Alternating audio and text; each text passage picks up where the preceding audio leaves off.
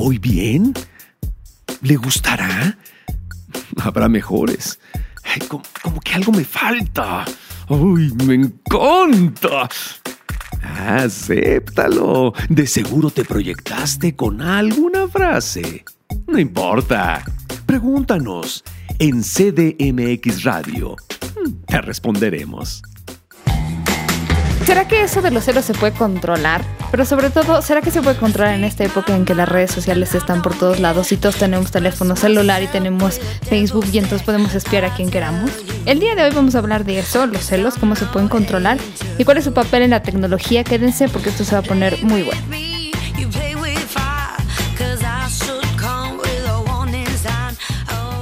Hola, ¿qué tal? Bienvenidos y bienvenidas a Sexópolis. Mi querido Jonathan, ¿cómo estás? Hola, Paulina. No pregunta. Ah, Te ves muy bien hoy, así. ¿Mandé? Te ves bien hoy. Muy encamable. ojalá, ojalá que lo vean, de verdad. O sea, si tuviéramos cámaras, pero no, ¿verdad? Qué bueno. pero sí, eso, eso estaría muy bien, oye. Así podrían vernos también qué tan encamables podemos estar. Eh, todos los que estamos aquí, ¿no? O sea, no solo los... hoy, hoy venimos desatados, ¿Qué pasa hoy? ¿Sabes qué pasa? Que el amor se multiplica. Eso es lo que tiene que ser. Ya, un día yo amo más uno. Perfecto, yo me apunto. Por supuesto. Pero espérate, vamos paso, no paso a paso. Es que primero, el asunto de los celos es un tema. Hace poco estuve dando una conferencia de eso y la gente me pregunta mucho porque tiene mucho que ver también con las redes sociales, ¿no? Ya mm, alguna vez lo he platicado de broma, pero no es tan de broma, que ahora el la prueba de amor es, este, dame la contraseña de tu celular, la contraseña de tu Facebook, el Twitter.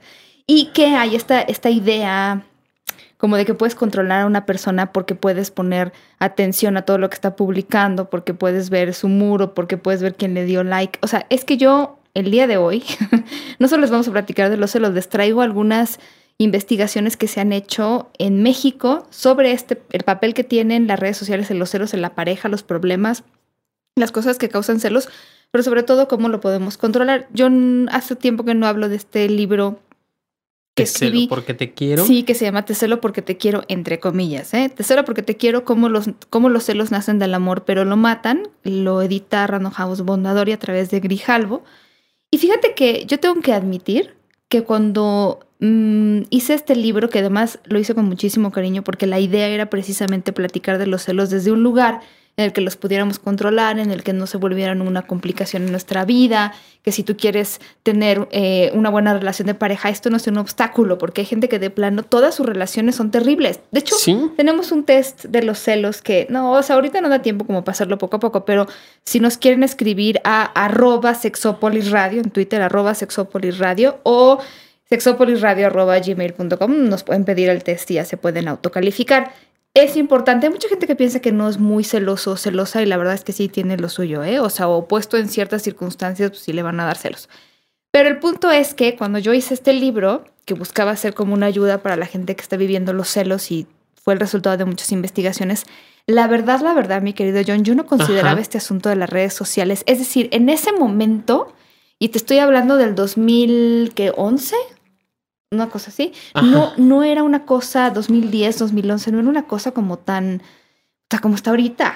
está muy cañón. No era, pero finalmente sí se está, se ha ido acrecentando, está, como... Y, más entre, ya no solo entre adolescentes, en ese tiempo hablábamos de adolescentes. Pero yo lo, yo lo, hubiera metido en el libro si en, si en las entrevistas, porque yo hice muchas a nivel cualitativo, entrevistas como de me contestan y les pregunto, también había de encuestas y tal, si a mí me hubieran dicho que eso era un problema y era una razón para los celos, pues yo lo hubiera puesto, pero la verdad es que no, y ya creo que pronto haremos, no sé, una revisión del libro. Pero miren, yo lo primero que tengo que decir es que, pues a lo mejor habría que empezar por definir los celos, pero también me gustaría como poder decirles que esto que me estaba justamente hablando, todo el mundo podemos vivir vivir los celos y puede ser algo que nos ataque en cualquier momento de nuestra vida. Es, es bien difícil de repente definir los celos, pero yo les puedo decir que los celos implican temor a una situación real o imaginaria de pérdida de algo apreciado valioso para nosotros. Nos da miedo perder algo, ¿no?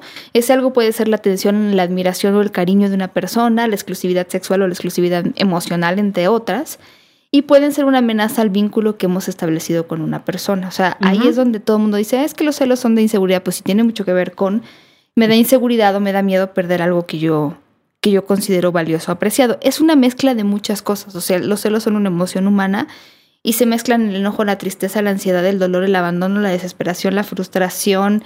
Todas son cosas que además para muchas personas es como son ataques de celos, ¿no? Hay gente que, que, bueno, no se justifica para nada que actúen los celos y que vayan y maten, pero sí hay personas que se sienten muy abrumadas por esta emoción. Entonces, fíjate que para mayor comprensión de los celos, y hablando de las redes sociales, yo eh, he podido encontrar que hay como cuatro maneras de reaccionar a una cuestión de celos. Entonces, para esto les voy a poner un ejemplo.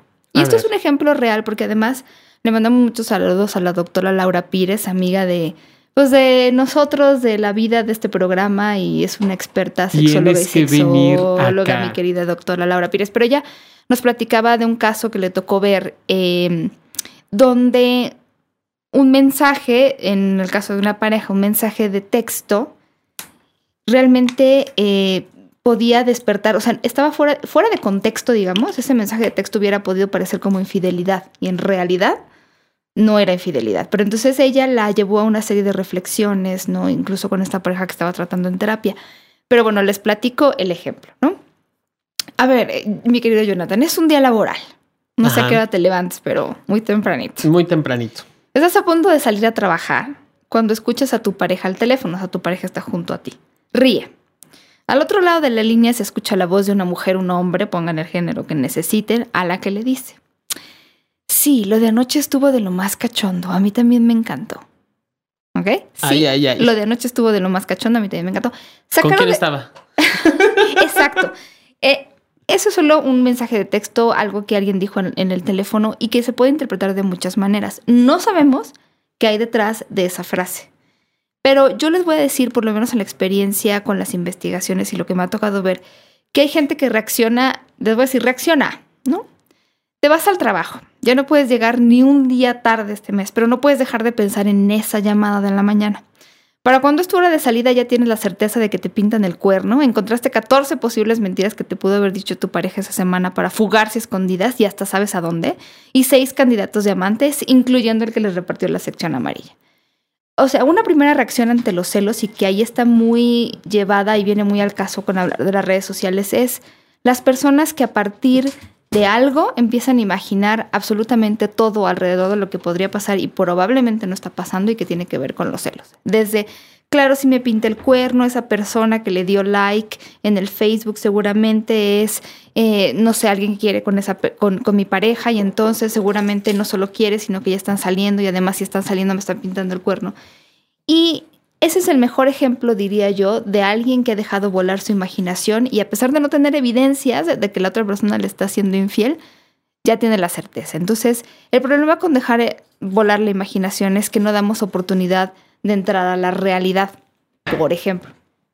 Y entonces yo me acuerdo que alguna vez decía, es como cuando tú, te, cuando tú tienes a una amistad o a quien tú quieras que va a llegar tarde una cita y entonces eh, no te habla o te dice y tú te estás imaginando que esa persona, bueno, ya le pasó todo, ¿no? Y en realidad cuando te das cuenta, pues no le ha pasado nada, pero si echas a volar tu imaginación te puede llevar muy lejos y a lugares donde no te gustaría estar. A lugares muy buenos. Muy entretenidos. Pero también, a muy malos. O sea, si se trata de buscar, oh. o sea, si se trata de buscar, por ejemplo, evidencias de que me están siendo infiel y entonces yo puedo interpretar cualquier cosa. Yo me acuerdo de hace poco de una investigación que, bueno, Héctor Castillo en el Instituto Mexicano de Sexología, digamos, eh, trabajó con algunos de sus compañeros sobre infidelidad. Justamente en ella, me acuerdo que le preguntaban a hombres y mujeres qué consideraban infidelidad y una buena parte de los hombres y las mujeres decían, bueno, que, que, que suene el celular. O sea, que suene el celular, que le manden un mensaje y que no lo conteste. Y a lo mejor es alguien que la persona no quiere contestar porque es el jefe, porque es, ¿no? Y yo estoy interpretándolo como que me está siendo infiel. A eso es a lo que me refiero, que la imaginación te puede llevar a lugares, o sea, como, como insospechados. O sea, finalmente no deja de ser también parte de tus propias experiencias. Y miedos. Claro, o sea, están y, y, también, también la, la, ruptura de las expectativas que depositas en la pareja. Creo que si nos quedamos con este primer ejemplo que nos decías, Pau, puede que me empiecen a mover muchísimo los nervios, el miedo, el terror de saber que te puedo perder, ¿no? En esto que hablabas muy al principio. Sí, pero si te vas al trabajo ya te imaginaste que seguro ya es una infidelidad y ya, ya, no le diste chance a la persona de explicarte nada. Eso a partir también de tus propias experiencias, que es donde dices, tache, ¿cómo? O sea, el mundo no queda reducido a tus experiencias, ¿no? Ahora, creo que parte de la situación y el problema es que cuando me preguntan mucho por los celos, yo digo, bueno, son parte del repertorio emocional humano, sí eh, incluso pongo este ejemplo del, enojo o del miedo que nos ayudan a darnos cuenta de cosas cuando nos faltan, cuando, o sea, el miedo, por ejemplo, nos ayuda a darnos cuenta cuando estamos en una situación de peligro, pero es, es muy distinto en el caso del amor, porque por alguna razón, desde hace algún tiempo, las personas piensan que los celos son iguales al amor. Entonces hay como la idea de que si me cela me ama, si no me cela no me ama, y hay gente, bueno, seguramente te ha pasado a ti que te han preguntado, algunas personas me han dicho, bueno, a mí me ha ido muy mal en las relaciones porque yo no soy una persona celosa. Y entonces mi pareja insiste en celarme. Bueno, me ha tocado gente que hasta me ha dicho, yo tengo que actuar como que me da celos mi pareja porque si no, bueno, ¿no? Me, me arman ahí como una muy gorda. Entonces, para muchas personas, sí, esa es la verdad. Y entonces eso de estar fingiendo de que sientes celos puede ser también complicado. Sí, claro. Y otra cosa que también es muy chistosa, que es que para muchas personas los celos que uno siente, ¿no? O sea, mis propios celos están justificados, porque seguramente sí aquella mosca muerta que, que en el trabajo, que en la escuela, que no sé qué, pero cuando a mí me celan, yo siempre pienso que los celos de mi pareja son injustificados y la verdad es que esa es una manera de vivirlos. Me acuerdo perfecto que leí una investigación que decía eso, ¿no? De si tú, si tú haces eso es infidelidad, no, pero si lo hace mi pareja, sí. Un poco es como con los celos así, pasa eso, ¿no? No sé si a, si a ti te ha tocado ver gente que te han dicho esta parte de los celos y, y, las redes sociales o los celos en, la, en las relaciones de pareja, porque parecería que es normal, claro, necesario. Es, que es como incluso se ha vuelto virulento el asunto de estarle revisando el face a la pareja, ver a quiénes contacta, ver, y, tanto desde dentro, es decir, desde las contraseñas, como desde fuera. Hay quienes lo intentan bloquear y también he escuchado de parejas que dicen, a ver, tú tu vida, yo la mía en las redes sociales, ni, ni me aceptes como tu amigo, ni me, aceptes como que tu es amiga. Lo más sensato. Sí, yo, yo creo que, por supuesto. Fíjate que ahora en el Instituto Mexicano de Sexología, justo este año, estamos cerrando una encuesta donde le preguntamos a las personas, ya les traeremos algunas de los avances sobre lo que nos han contestado, pero les preguntamos sobre muchas cuestiones en su vida, cuestiones de sexualidad. Entonces, una de las cosas que les preguntamos es, ¿has tenido problemas de pareja por el uso de redes sociales como el Facebook? ¿Sabes que solamente la mitad no ha tenido problemas? Es decir, un poco más, ajá, un poco más de la mitad ha tenido problemas en por cuestiones del Facebook. y yo les pregunté después, cuáles eran los problemas y bueno, no he terminado de revisar todas las respuestas porque además no hemos cerrado la encuesta, pero sí, en primer lugar están los celos. No, manches, en serio. o sea, que, esto ya nos empieza a sobrepasar. Ya el problema no es de que veas a la amiga o que salgas con alguien, ya el problema es de que lo aceptas en tu red social. O sea, estamos hablando que, de cosas ni siquiera físicas. Espérate, fíjate, ¿no? Esa es una. No manches. pero hay otra investigación de unas sexólogas también en el Instituto Mexicano de Sexología, pero esto más en Baja California, aunque aplicaron el estudio a personas de muchos estados y lo titularon Facebook y pareja. Entonces, una de las cosas que preguntaban a la gente que contestaba es que fueron 60, 655 personas. ¿Consideras que el uso del Facebook aumenta el nivel de celos entre los usuarios? Dicen que sí, casi 9 de cada 10 personas. ¿No? no, es cierto. Y luego les preguntan, ¿te han celado por alguna de estas conductas en Facebook? La más celada es dar like, me gusta a los comentarios, estados o fotos de otra persona. No es cierto. sí. Estamos cayendo en un. O sea, ya no te pueden ni gustar la foto del, del, gatito tierno, ¿no? Porque entonces resultó que, pues, si le das like a esa foto, quiere decir que. Eso es a lo que me refiero con echar a volar la imaginación. O sea, yo le di, yo le di like a la foto, no a la persona. entonces de repente se vuelve sí. Ya le di, ya le di like a la foto, entonces se se ha transformado como él seguramente me quiere ser infiel o me está siendo infiel. Otra de las conductas más heladas, en segundo lugar, es agregar un contacto.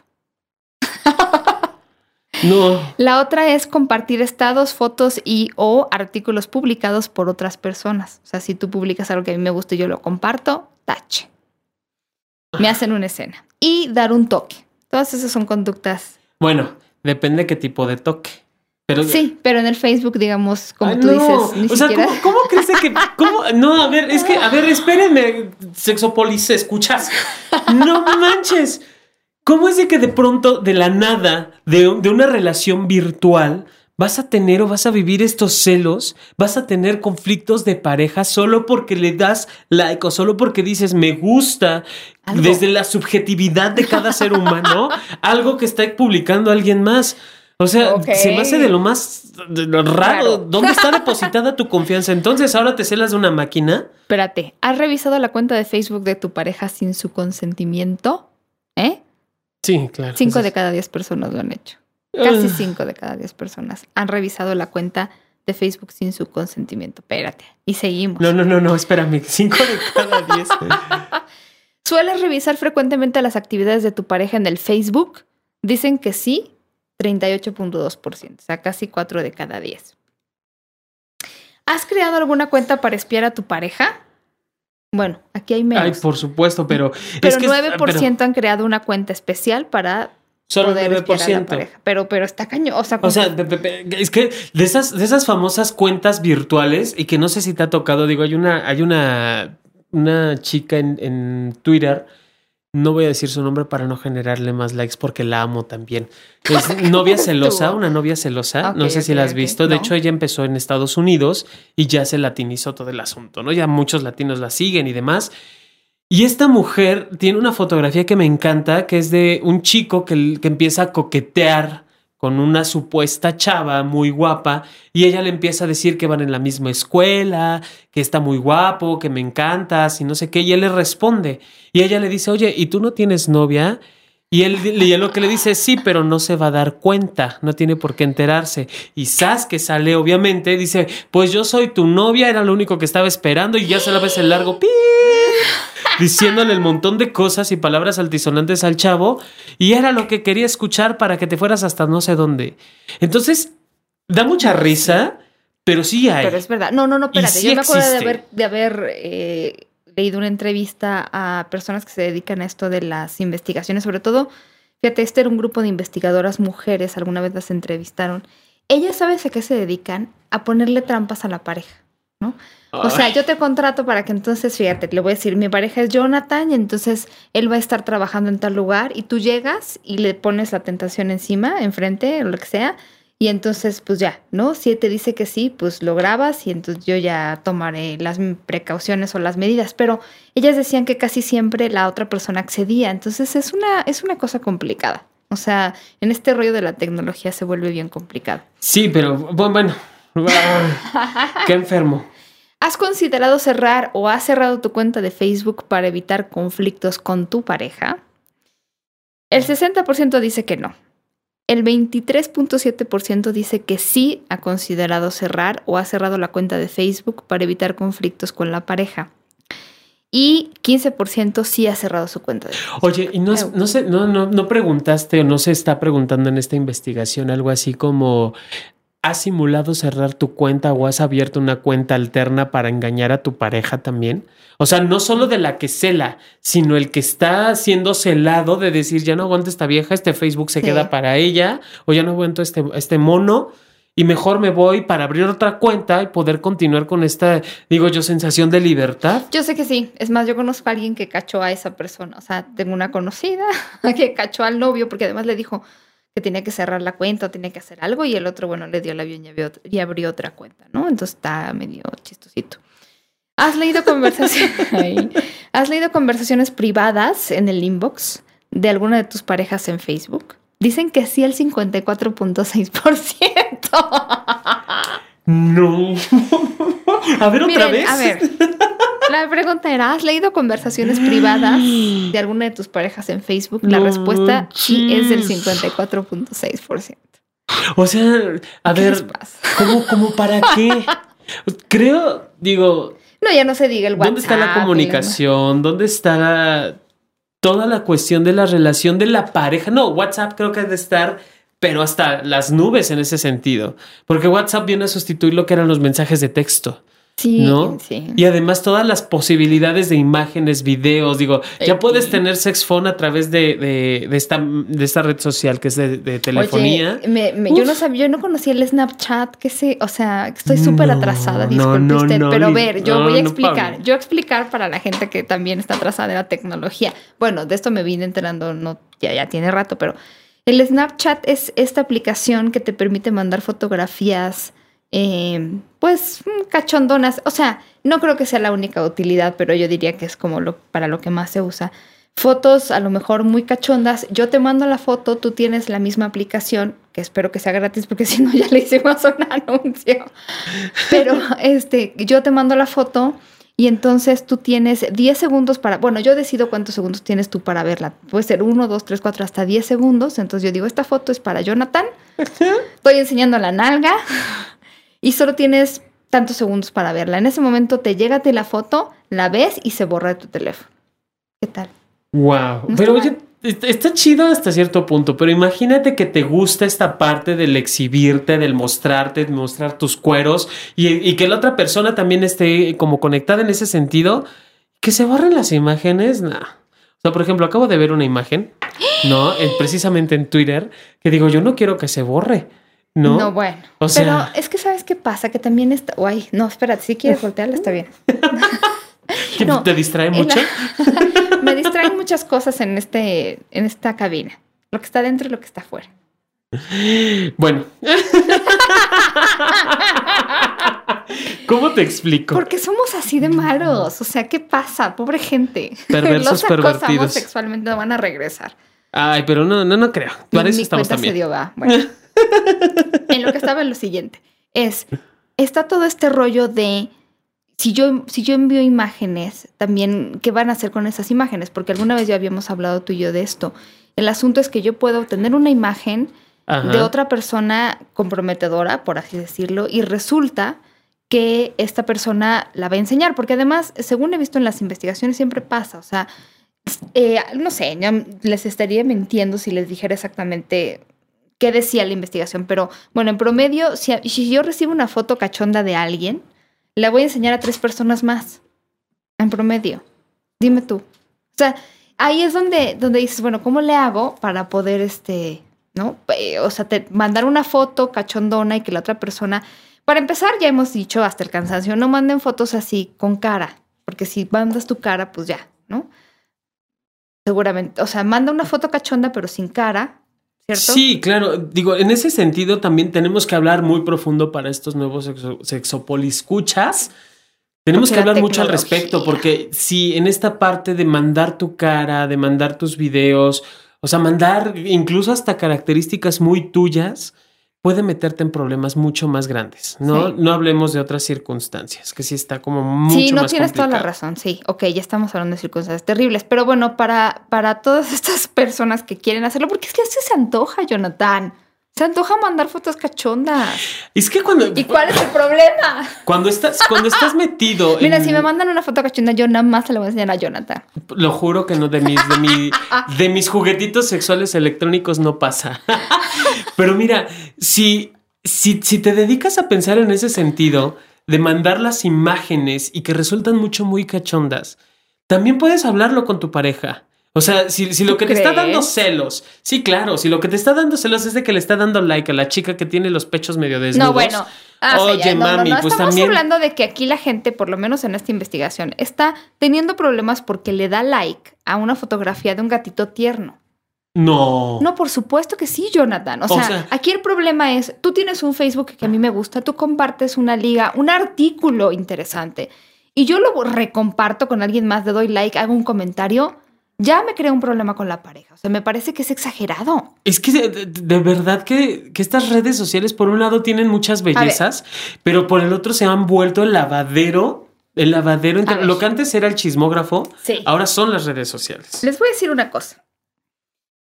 Se las voy a decir y escúchenme muy bien. Esto nunca acaba bien. Nunca. Ah, ya se van. Lástima. Esto nunca acaba bien. O sea, yo nada más les quiero decir que si hay alguien que esté en esta situación de que la pareja les lee los, los mensajes, de que lee el Facebook, de que lee el WhatsApp, de que quiere controlar dónde están. Yo les voy a hablar mm, ya ni siquiera de las investigaciones, les voy a explicar de mi experiencia con amigos y amigas. O sea, tengo como, como diferentes casos que seguramente a ti te ha tocado ver tanto en terapia como en amistades. Claro. Como a nivel de sexólogo, educador y, clínico. Yo tengo un amigo que justo, eh, eh, bueno, más bien, tengo una, este no es amigo, es un conocido, ¿no? Que, me decía un poco, está casado, tiene tiempo casado con su esposa, y la esposa de repente, fíjate, ni siquiera, ni siquiera ella, mandó al hijo, mandó al hijo a revisar, porque el hijo seguramente pues, sabe todas las contraseñas o sabe entrar al WhatsApp y al Facebook del padre, y empezó a revisar todo y ya le dio toda la información a la mamá. Entonces, independientemente de que él haya sido infiel o no, eh, este, esto que es digamos, gravísimo. Yo sí les quiero decir que leer las conversaciones que están en Facebook o en el teléfono, invadir la privacidad de otra persona, no es una buena idea, chicos y chicas, no es una buena idea. Eh, yo creo que, que no, abrir el correo de otra persona, tanto terrestre como electrónico, estás invadiendo la privacidad de alguien. Entonces, bueno, Resulta que, para no hacerles el cuento muy largo, hay un conflicto en esta pareja y entonces ella le pide a él que, pues, que le deje revisar los correos, que le deje revisar todo esto. Yo no sé qué tipo de relación tengan, la verdad es que solamente es un conocido y hace tiempo que no lo veo. Pero, pero este asunto me lo, me lo platicaba. Entonces les, les, les digo, porque pues sin decir nombres creo que le puede servir a más de uno.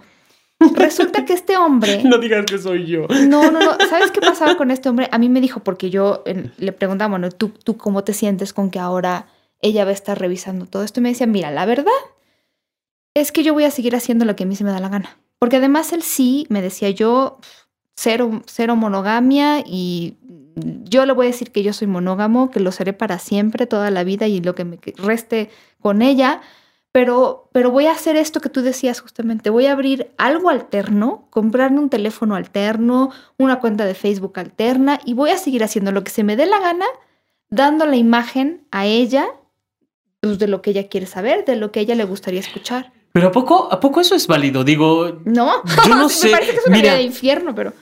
pero es un infierno tanto para ella como para él. ¿Para qué finalmente te vas quedando en ese tipo de relaciones en donde no puedes ser finalmente tú? En donde tú tienes que dejar de ser quien eres para agradarle y para poder mantener una relación de ese tipo. Pero además piénsalo en, el sentido de la otra parte, ¿no? La parte que se la hay, primero dolor, frustración y todo esto, creado también por eh, que esta sería otra reacción ante los celos, ya habíamos hablado de la imaginación, pero actuar los celos, reclamar, rayar el coche, cortar las corbatas, este, aventar el teléfono. No, no Ella está también teniendo esta sensación de que puede controlar a la persona, nunca va a estar, perdón, completamente tranquila, porque si ella lo conoce a él, sabe perfecto como por dónde va el asunto. Y no solo eso, sino que además la están engañando. O sea, al final ella está, yo siempre lo he dicho desde que escribí el libro de los celos, el problema con las personas que celan tanto, el problema con las personas que tienen, sienten más celos, es que al final del día logran exactamente lo que no quieren con la persona que aman, que es alejarla. Acuérdense que yo siempre les digo, lo que más aprieta con la mano, más se sale entre los dedos. Por supuesto. Las personas que yo entrevistaba y que tenían relaciones de pareja en donde había celos, lo único que querían era salir corriendo. O sea, si ya estaban pagando la penitencia, pues por lo menos querían cometer el pecado. Gente que nunca había sido infiel en su vida. Entonces se vuelve bien complicado. O sea, creo que ahí es donde tenemos que tener en cuenta que de repente las expectativas, y tú lo hablabas al principio del programa, que nosotros tenemos sobre la relación de pareja, ya ni siquiera sobre la pareja, pueden ser tan absolutamente complicadas y fuera de lugar que, que se convierta en, en, pues sí, en que al final me digan lo que yo quiero escuchar. Esa es la verdad. Es que fíjate que allí, ay, esa parte es la que a mí más me, enferma, Paulina, porque finalmente si estás dentro de una relación de pareja, si ya estás en, en el embrollo, si ya estás metido, metida hasta las manitas, ¿Para qué, seguir creando mundos color de rosa, mundos alternos en donde no van a ser las cosas? Mira, yo lo veo de esta manera, ¿no? Yo decía, bueno, estas personas, eh, y no solo hablo de este caso en particular, pero estas personas que se las pasan revisando las cuentas, revisando el lugar donde está la pareja, eh, hablando por teléfono, mandando mensajes, ¿dónde estás? Ya saliste del trabajo, si ya saliste del trabajo y estás a 10 minutos porque te has tardado 20. O sea, estas personas desgastan su energía o gastan su energía en, en crear una especie de, ¿cómo les digo? De, de, la CIA, de la Interpol, de la policía amorosa o de la policía celosa. Y entonces están haciendo un edificio más grande que el de la policía que está en el periférico sur. Y, y, entonces están buscando la manera de controlarlo. O sea, yo creo que ya han, eh, han establecido una especie de espionaje, bajan aplicaciones para espiar y todo esto.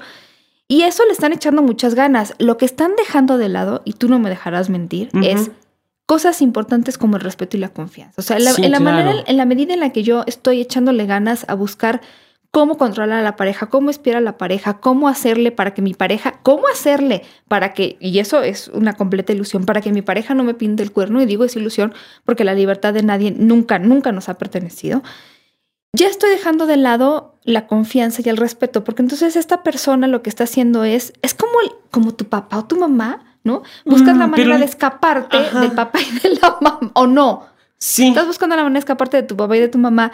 Sí, y, claro. Y, entonces, en lugar de decir, bueno, a ver, esta persona confía en mí, y, eso aplica también a los adolescentes. Yo le he dicho a muchos papás y mamás que en la, en la medida en la que nosotros le digamos a los chavos y las chavas que ellos son responsables de sus propias vidas, te metes en menos problemas que si estás todo el tiempo como la Interpol. Entonces, en este caso de los celos, de veras créanmelo, yo sé que ah, no queremos sonar poco empáticos, o sea, nosotros, bueno, yo he vivido también los celos y, se siente feo, o sea, es una cosa feita, es una cosa, digo, puede ser desde feita a feota, te puedes sentir muy mal al respecto, pero los celos nunca van a desaparecer si nosotros los actuamos, si buscamos controlar a la persona, si dejamos e-, echar volar nuestra imaginación.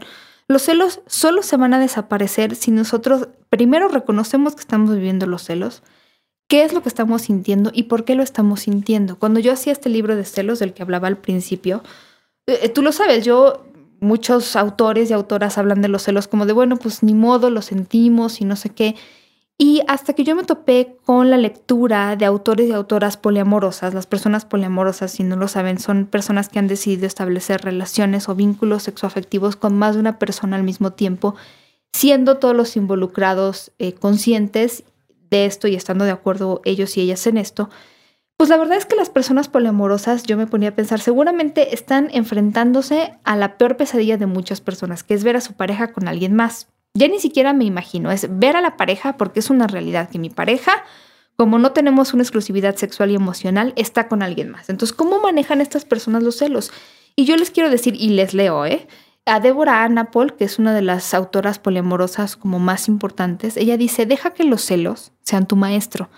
Los celos te pueden llevar a los lugares donde más necesitas sanar. Te pueden guiar a tu lado oscuro y enseñarte el camino hacia la autorrealización. Los celos te pueden enseñar cómo vivir en paz contigo y con el mundo si los dejas, ¿no? Esto pareciera como que rompe con todo lo que hemos nunca escuchado sobre los celos y es verdad, lo curioso es que es verdad. Al final los celos te dicen más sobre ti que sobre la otra persona. Y yo siempre cuento este caso de una mujer que alguna vez platicó con nosotros en un programa de radio y nos decía que ella tenía mucho coraje contra su pareja porque su pareja siempre que veía a otra mujer en la calle, vamos, no, se lo decía a la persona que estaba pasando, pero se lo decía a lo mejor a la esposa, ¿no? Oye, qué guapa mujer, o, volteaba tal vez discreta o indiscretamente a verla. Una mujer, por ejemplo, Talía, cuando salía en la televisión, bueno, todo un drama porque la mujer era muy guapa y entonces el esposo pues veía y grababa casi casi los conciertos y los repetía. Entonces había ahí unos celos contra el mundo, las mujeres que pasaban por la calle, las actrices guapas de la televisión, y en realidad estos celos que ella sentía eran el reflejo de algo que le estaba pasando a ella en su relación de pareja y que era específicamente que su esposo ya no la veía a ella. ¿A qué me refiero con esto? Si ella se arreglaba, si se cambiaba el look, el peinado, lo que traía puesto, realmente ya ahí la pareja nunca lo notaba. Entonces, no era tanto el problema que el esposo le dijera a otras mujeres qué guapas, qué guapa estás o qué guapa eres, ¿no? Sino a mí ya no me está diciendo eso. Y entonces en el momento en el que ella se da cuenta de que eso es lo que le falta y lo pide a la pareja, si la pareja está interesada o interesado en que la relación progrese y mejore, pues va a tener esa, va a atender y tener en cuenta esas necesidades y buscar también no solo ver a las mujeres guapas en la tele, sino ver a la mujer guapa que tiene enfrente. Creo que muchas, muchas de estas cuestiones en las relaciones de pareja tienen que ver o, basan precisamente, se van basando en estas ideas estereotípicas de las relaciones o de lo que debería de ser. Si yo me quedo solo con esto de lo que está viendo el otro y me centro, como bien lo dices Paulina, en ver las necesidades de mi pareja más que las mías propias, entonces ya estoy pa'l perro. O, no estoy viendo las necesidades de la pareja, o sea, en el momento en el que no estoy considerando, pero además tiene que empezar por esta parte de yo soy esta señora, ¿no? Entonces yo me voy a hacer, ya, ya identifiqué exactamente cuál es la piedra que tengo en el zapato, porque cuando yo no identifico qué es lo que causa mis celos, siento que traigo la piedra del pípila, de verdad. Sí, por supuesto. En el momento en el que yo me siento a admitir que siento celos y puedo yo, porque además solo lo puedo saber yo, qué puede estar pasando, qué necesito, ¿no? Porque no puedo ni siquiera mandar matar a Talía, porque si la mando matar, bueno, además de que es un delito y está muy mal, va a salir otra que seguramente va a embobar a mi marido, ¿no? Claro. Entonces yo creo que aquí, como no o sea, no, es imposible controlar todo eso a pesar de que, repito, las redes sociales nos han, nos han hecho creer esto. Lo que yo tengo que hacer es pensar exactamente a mí qué me falta, qué necesitaría para yo sentirme mejor y hablarlo con la pareja. Y entonces el hablarlo en vez de actuarlo y el expresarlo ayuda muchísimo a poder establecer acuerdos y a poder decir, bueno, esto es lo que me hace falta y por aquí tenemos que ir. Porque yo puedo seguir reclamando, porque yo puedo seguir celando, porque yo puedo seguir gritando. Pero de nada va a servir, y, coincidirás conmigo, de nada va a servir si este tipo de circunstancias no logro dominarlas, Paulina. si no logro quedarme conmigo mismo, conmigo misma, y entonces afrontarlas y decírtelas de frente, caray. Y si sigo creando mundos alternos, como este ejemplo que nos, que nos decías. esa es la reacción A. Yo imagino, yo me dejo mal viajar, como decimos. Sí, claro. Me dejo mal viajar y, y, no, y esto no me ayuda, ¿no? Segundo, porque eso es cuando más o peor se sienten los celos. Segundo, yo actúo los celos. Terrible, ¿no? O sea, el que yo haga algo para agredir, desde gritar hasta algo físico, no ayuda a mis celos y solo complica las cosas. Por supuesto. Por supuesto. Tercera, eh, las personas que niegan los celos, ¿no? Estas personas que, ¿qué te pasa? Nada. ¿No? Y porque, ah. nada. Y entonces yo no estoy ni siquiera permitiéndome a mí mismo o a mí misma admitir que yo siento celos. Entonces, pues todos los seres humanos los podemos sentir. Eh, eh, en realidad, no sé, o sea, son, ya les decía, parte del repertorio emocional humano. A lo mejor nunca los han sentido, pero los pueden sentir. Y son una expresión de inseguridad, de miedo al rechazo, de miedo al abandono, de sentimientos de exclusión, etc. Pero solo cuando somos capaces de confrontar estos celos en vez de huir de ellos, podemos ver con más claridad qué significan para nosotros. ¿Cuántas veces estamos preparados? Digo, porque, eh, yo me, pongo a pensar en un contexto general, Paulina, y todas las, las revistas del corazón, todas las, las, series de televisión, todos los programas de televisión absurdos, incluso hasta programas de radio, en donde te marcan que el sentir celos está bien, que es parte de la relación de pareja, que es parte del estar bien. Es que esto del Facebook y revisarlo, más de la mitad lo han hecho porque la gente piensa, o sea, en, las, en estas entrevistas que yo he visto, pues que está bien, ¿no? Y que, y que no manches, o sea, lo único que, hacen es Además, este típico, este típico de, bueno, pero si no tienes nada que ocultar, ¿sabes? como, pero ¿cómo no, tiene nada que ver con eso. El que busca encuentra. Y te voy a decir la conclusión antes de que, perdón que te es que es que esto viene mucho al caso, pero la conclusión de lo que les decíamos al principio, este mensaje, eh, por si llegaron tarde a escucharlo, es un ejemplo real de algo que sucedió de una persona escuchando a su pareja al teléfono decir sí lo de anoche estuvo de lo más cachondo. A mí también me encantó.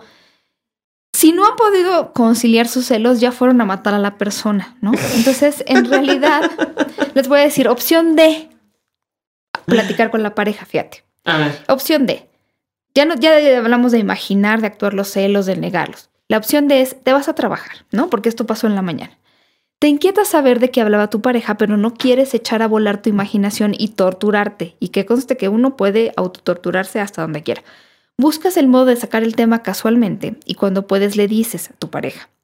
Hoy te oí hablar eh, eh, muy emocionado con alguien sobre algo cachondo y, no era yo. Jaja, no. Entonces resulta que te dice sobre algo cachondo. Ah, sí, hablaba con Alejandro. Ya ves que es igual de picado con las series que yo. Y ayer en Grey's Anatomy, el Max Timmy, ¿sabes cuál es? El que le gusta a tu hermana. Se acostó con una chava nueva. No, no, no, no sabes qué. No hubiera estado bien que la vieras, pero a esa hora todavía no llegabas. Búscala en internet porque te va a encantar. y resulta que sí, lo de anoche estuvo de lo más cachondo, hacía referencia a la escena de la serie que ambas personas ven juntos o juntas o se platican después. Entonces, si yo eché a volar a mi imaginación, ya me imaginé que fue una cosa que hizo mi pareja con alguien más, en vez de pensar que tiene otra explicación. Y este asunto de la confianza, qué importante es. Yo, yo en el libro les, les, puse un test de la confianza porque de repente nos cuesta mucho trabajo imaginar que hay otras explicaciones para las cosas que sentimos. Y, y yo voy a retomar algo aquí, Pau, que creo que, que, puede ser como muy importante. A ver, si tu pareja te está, estás escuchando que está teniendo una conversación cachondona y sale con esta parte de, ah, claro, es la serie que estaba viendo con la otra persona.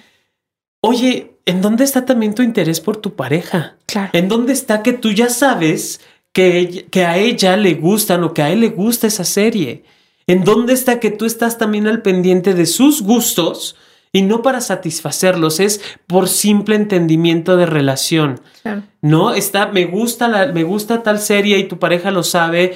Bueno, y sabes de cuál, cuál es la temática. Digo, ya actualmente hay muchísimas series muy cachondonas, estarás de acuerdo. Uh -huh. y, que, y, que, permiten precisamente este tipo de contacto. Oye, ¿dónde estás tú como, pa, como pareja de él o de ella? al pendiente también de eso, en dónde se van actualizando, que eso es también parte indispensable dentro de la relación de pareja. Sí, y ahí es donde yo digo, bueno, pues puedes malinterpretar cualquier cosa. Por ejemplo, yo no tengo como muy claras cuáles son algunas de las, todas las preguntas del test de, de la confianza, pero si alguien te hablara, por ejemplo, y te dijera, oye, a ver, eh, vi a tu pareja porque no falta, no falta. Vi a tu pareja con otro güey o con otra señorita en un café hablando muy animadamente, ¿no? Eh, vamos, ¿tú qué piensas? Porque puede ser, no, seguramente me está pintando el corno cuando llegue a la casa lo mato o tendrá una explicación. ¿O no? Sí, claro. O sea, esa parte creo que, que, no logra quedar clara con la gente, Paulina. O sea, si ya estás teniendo este tipo de informaciones, uno a, a ti a qué te metes. Tú no sabes cómo están los, acuerdos dentro de la relación de pareja.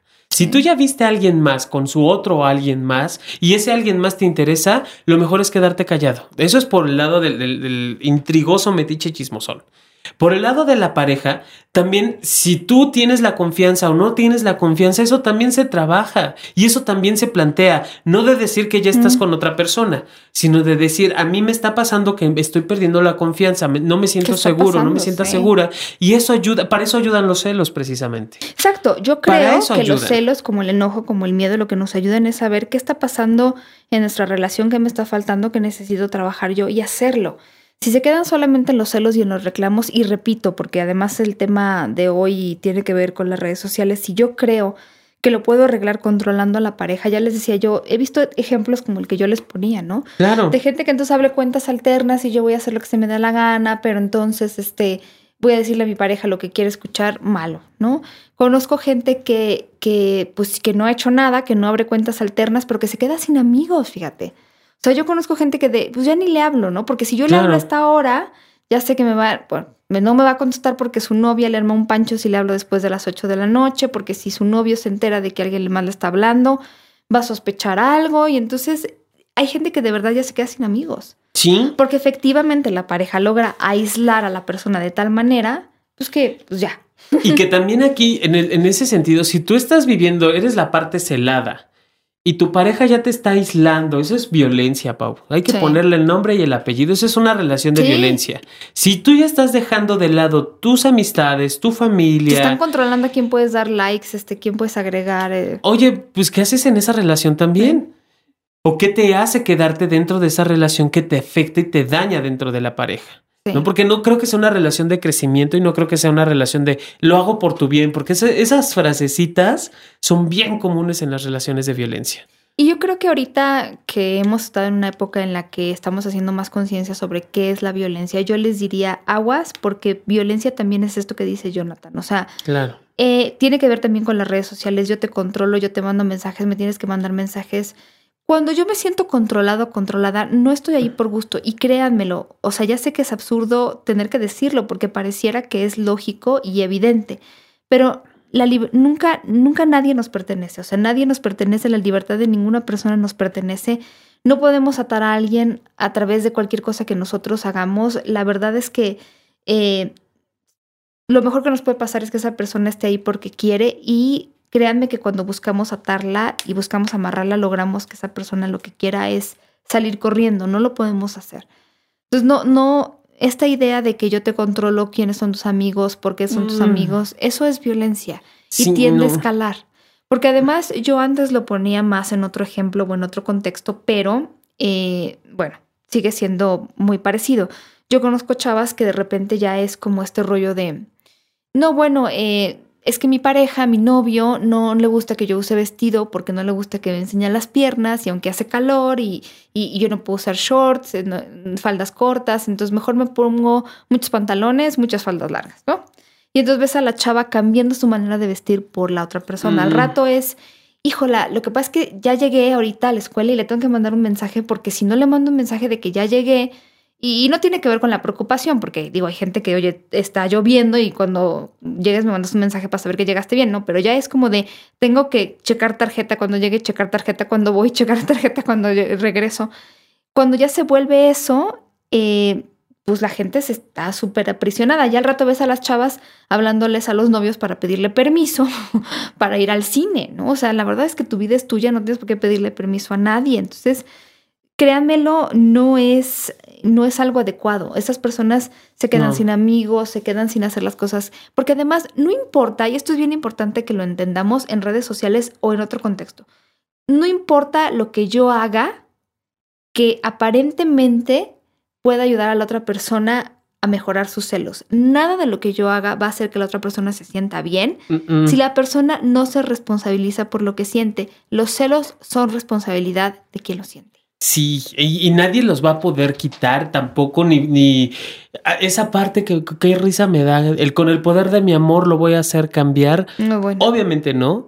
Obviamente el poder de tu amor no existe para esa relación de pareja. Ni la paciencia. No, no nada. tienes por qué vivir en la paciencia de, de ya entenderá que yo le soy fiel, que no tiene nada, que la confianza y la autoestima y, y, porque además yo en este tipo de personas lo que veo a veces es esto, baja autoestima, complejos de inferioridad y etcétera. Si esa persona no trabaja en lo que siente y en lo que vive, olvídalo, no lo vas a hacer cambiar de opinión. En absoluto y nunca. O sea, también hay que tenerlo muy, muy en claro. Las relaciones de violencia no, no cambian. Exactamente. Entonces los celos ahí es cuando se pueden transformar en violencia.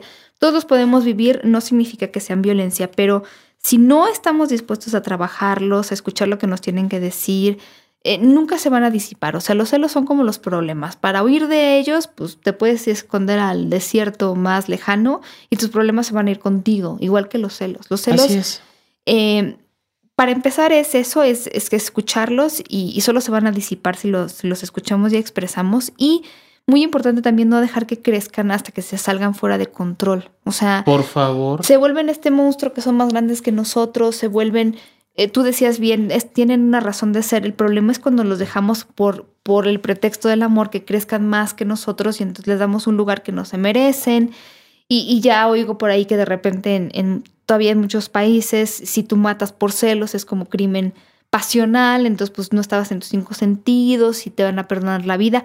Pues sí, los celos se sienten horrible, pero también a veces de verdad les damos mucho más poder del que tienen y lo peor es cuando les damos el poder de hacernos personas poco razonables, les damos, como decían los poliamorosos, el poder de que nuestra mente, de apagar nuestra mente y actuar casi casi decimos que por instinto y entonces por instinto hacemos muchas tonterías. Pero no, o sea, no. sí, no, me quedo. Creo que, creo que los celos sí pueden ayudarnos a crecer siempre y cuando los tenga presentes de qué es carajo es lo que me está pasando con ellos. Tú, por ejemplo, dirías, ahí sí te, te quiero preguntar yo a ti, saludablemente hablando, si yo tengo una cuenta de Facebook, porque alguna vez tú lo planteabas, o sea, tener cuentas separadas de Facebook es una buena idea. Claro. Porque para muchas personas es, es impensable, incluso hay gente que dice, no, yo mi cuenta de Facebook la tengo con mi pareja o sea, hay parejas que tienen cuentas de Facebook juntos. Uh, sí, Ya no digas la foto de perfil, no digas la foto de perfil, pero que tienen cuentas juntos. Sí, sí, sí, sí. Híjole. ¿Tú has visto que funcione tener cuentas de Facebook separadas? es que mira, en alguna ocasión con una pareja, en, un proyecto que estábamos, estaba todo gestando a través de Facebook. Se les hacía mucho más fácil por la publicidad y por muchas cosas que podían funcionar. Pero en ese momento ella se dio cuenta y dijo, híjole, creo que tengo que abrir una cuenta independiente. Por supuesto. Porque no voy a estar metiendo las cuestiones de trabajo con mi pareja. Dije, bueno, esa es tu decisión. Creo que siempre y cuando se tengan las cosas claras del para qué lo vamos a hacer y el qué implica, obviamente va, a ser, va a funcionar mucho mejor. ¿Hasta dónde voy a llegar? ¿Qué es lo que vas a ver? Y digo, también no depositar tu vida en Facebook. No, o, sea, mira, yo por ejemplo veo, o sea, yo conozco las, las contraseñas de muchas amistades, de mi hermana, ¿no? De, del teléfono y no estoy espiando. O sea, eso es un el mínimo respeto y confianza que se le tiene a la otra persona, porque además, pues ya es alucinar barato. Pero también de repente a lo mejor habrá quien le sirva decir, bueno, pues si yo alucino muy fácil con esto del Facebook, pues mejor ni me meto. O sea, porque todo se puede malinterpretar, porque a lo mejor me crea inseguridad. Eso también se vale. La verdad es que también creo que se vale. Y, pero si es algo mío y entonces yo te lo digo, yo no quiero. A mí no me metas, yo no, yo, yo siento estos celos, yo siento este nervio, yo siento inseguridad. Es que sí es un tema. O sea, porque ¿qué pasa, por ejemplo, si yo tengo una foto en la playa porque me fui de vacaciones y entonces alguien llega y comenta en la fotografía? Y, y con cualquier intención, la que sea, ¿Qué va a pasar con mi pareja cuando ve ese comentario? ¿Lo ve o no lo ve? O sea, también eso e, es, un tema. Porque a lo mejor la persona que me pone el comentario tiene una intención que a mi pareja no le va a gustar. O sea, también eso hay que decirlo. Sí, claro. ¿Qué se puede hacer? Entonces es o ya no me va al viajo, o ya no veo los comentarios, o confío en mi pareja, porque también al final, mire, créanme, todo lo que sea, construir en el respeto y la confianza es un punto más a la relación. De verdad. O sea, lo que hagan, por muy difícil que parezca, que va a incrementar la confianza que yo tengo en mi pareja, que me cuesta trabajo, que sea algo que yo quiera hacer y que lo trabaje, siempre va a ser construir en vez de, en vez de destruir. Eso es a lo que me refería al principio. Estoy construyendo en la desconfianza, en el espionaje, ya me volví, bueno, ya contraté los servicios de espionaje y de inteligencia mundiales y estoy trabajando poco definitivamente en la confianza que yo le puedo depositar. La, y la autoconfianza también, el mm. autorrespeto. ¿Qué es antes de meterme en rollos de pareja, eso es lo principal, Pau. O sea, antes de meterme a atender los celos a mi pareja de su Facebook, de sus redes sociales, de su WhatsApp, de lo que sea, ¿qué caramba me pasa a mí? No puedo avanzar, no puedo tocar a la pareja si no me he revisado y qué me está, qué es lo que me da celos, las expectativas no cumplidas, la idea de que el otro me va a traicionar. exacto. No, y que los demás son todos unos no sé qué que están buscando acostarse con mi pareja. También eso es una expectativa. Hay gente que espera que nadie jamás, y se los voy a decir así, ya. Nosotros acuérdense que aquí en este programa les decimos las cosas porque si no, ¿quién caramba se las va a decir? ¿No? Se las voy a decir así de frente. Si ustedes esperan que nunca nadie le coquetee a su pareja, que nunca nadie le tire la onda a su pareja, están viviendo en un mundo de fantasía que, bueno, maléfica se queda corta. es imposible. Aquí la confianza tiene que estar depositada en la persona que ustedes aman. Olvídense de lo demás, no lo pueden controlar.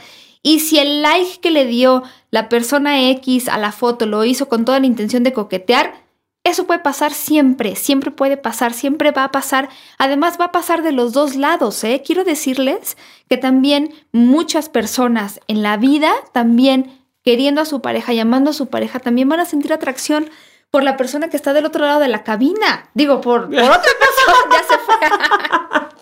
o sea, eh, no vivamos, por favor, en el engaño. O sea, que vamos a ir como caballitos viendo nada más hacia adelante. ¿Qué les pasa? No, tenemos el derecho de ver, de tocar, de manosear, de estar. Espérate, porque estoy buscando una estadística. Espérame. No, ah, tú di, tú di, tú di. Es que, es que yo quiero es que sí, sí tenemos como todo este derecho dentro de la relación de pareja de saber qué es lo que quiero y también plantearlo y decirlo a las parejas. Tienen que plantearse bien. Les voy a decir de la encuesta que está en el 2014, que todavía no hemos terminado en el Instituto Mexicano de Sexología, la pregunta fue, ¿te has enamorado de alguna persona al tiempo que tenías una relación de pareja?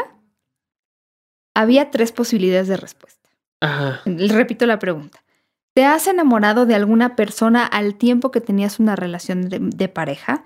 Respuesta 1, sí, y tuve una relación o contacto sexual con esa persona, dice el 40%. No. Y luego dicen que el poliamor no existe.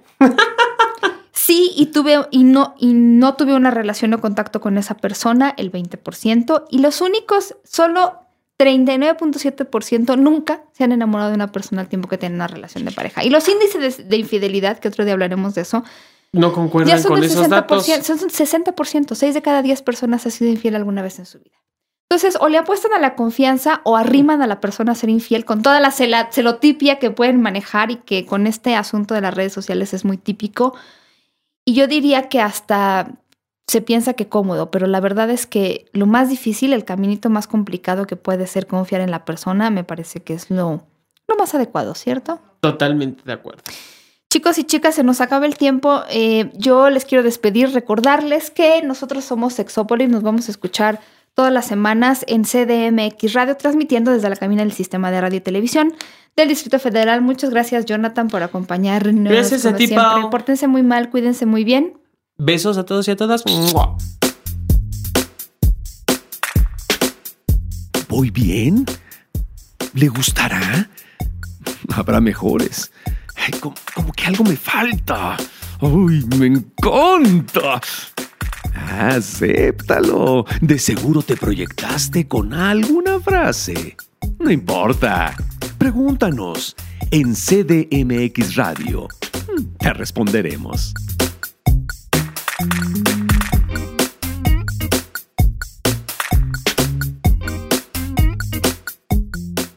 En CDMX Radio no hablamos un tema, hablamos todo. Escucha. ¿Qué? ¿Cómo? ¿Cuándo? ¿Dónde? Una sola pregunta. Una sola pregunta. ¿Cómo puede purificarse el agua con ayuda del sol? Yo ya me voy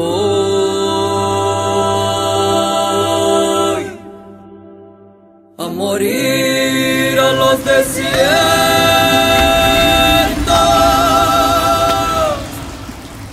Los procesos que lleva a cabo la industria minera para lavar los minerales implican el uso de sustancias tóxicas, como el arsénico, que contamina seriamente el agua cuando se filtra en los mantos acuíferos. Esto ha provocado problemas de salud a más de 400.000 habitantes de la zona minera de Coahuila, en el norte del país. Ya viene el tren de Durango, me tengo. Con la idea de resolver este problema, Blas Alberto González Pader, estudiante del Instituto Tecnológico de El Salto en Durango, diseñó un aparato equipado con un filtro electromagnético que aprovecha la energía del sol para limpiar el agua. Para purificar el líquido, este dispositivo funciona a través de varias etapas. En la primera, atrapa los metales tóxicos por medio de un óxido llamado magnetita, que está compuesto por partículas de hierro y en consecuencia actúa como un imán natural. A continuación, una capa de arena formada por huesos triturados de animales actúa como un filtro que captura bacterias y otras sustancias dañinas. Más tarde, el líquido pasa por un segundo filtro, esta vez de carbón, que además de bacterias, también es capaz de eliminar olores y sabores ajenos al agua. A lo largo de estas etapas, el dispositivo todavía en fase piloto puede extraer tanto metales tóxicos como microbios en 99.5%. Durante un novedoso proceso que resulta limpio y renovable, fácil de instalar y mantener. Tras realizarse varias pruebas de laboratorio, se comprobó que el agua obtenida por el filtro era transparente y que no contenía sustancias ni microorganismos contaminantes. Además, como depende de energía solar, este aparato puede ser de gran utilidad en lugares que carecen de energía eléctrica. Aunque también funcionaría en zonas urbanas que tienen elevados niveles de contaminantes en el agua. Este es un ejemplo de lo que puede conseguir la inventiva mexicana cuando recibe ayuda de la ciencia. Una sola pregunta es una producción de la Dirección General de Divulgación de la Ciencia de la UNAM. No, no, no, no, no te preocupes. No te pondremos a luchar. CDMX Radio te ayudará a explicarte todos aquellos secretos y no tan secretos de la ciencia y tecnología. Hace 200 años, el 12 de febrero de 1809, la evolución produjo el nacimiento de un hombre que desentrañaría sus misterios, Charles Robert Darwin. A los 22 años, un viaje en barco alrededor del mundo le permitió observar y reunir centenares de diferentes tipos de plantas, animales, fósiles y rocas.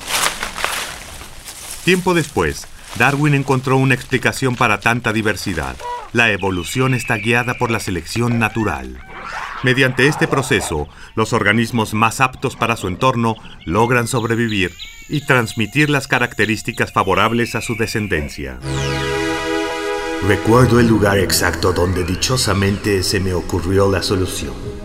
La progenie modificada de todas las formas dominantes y prósperas tiende a adaptarse a muchos y muy diversos lugares.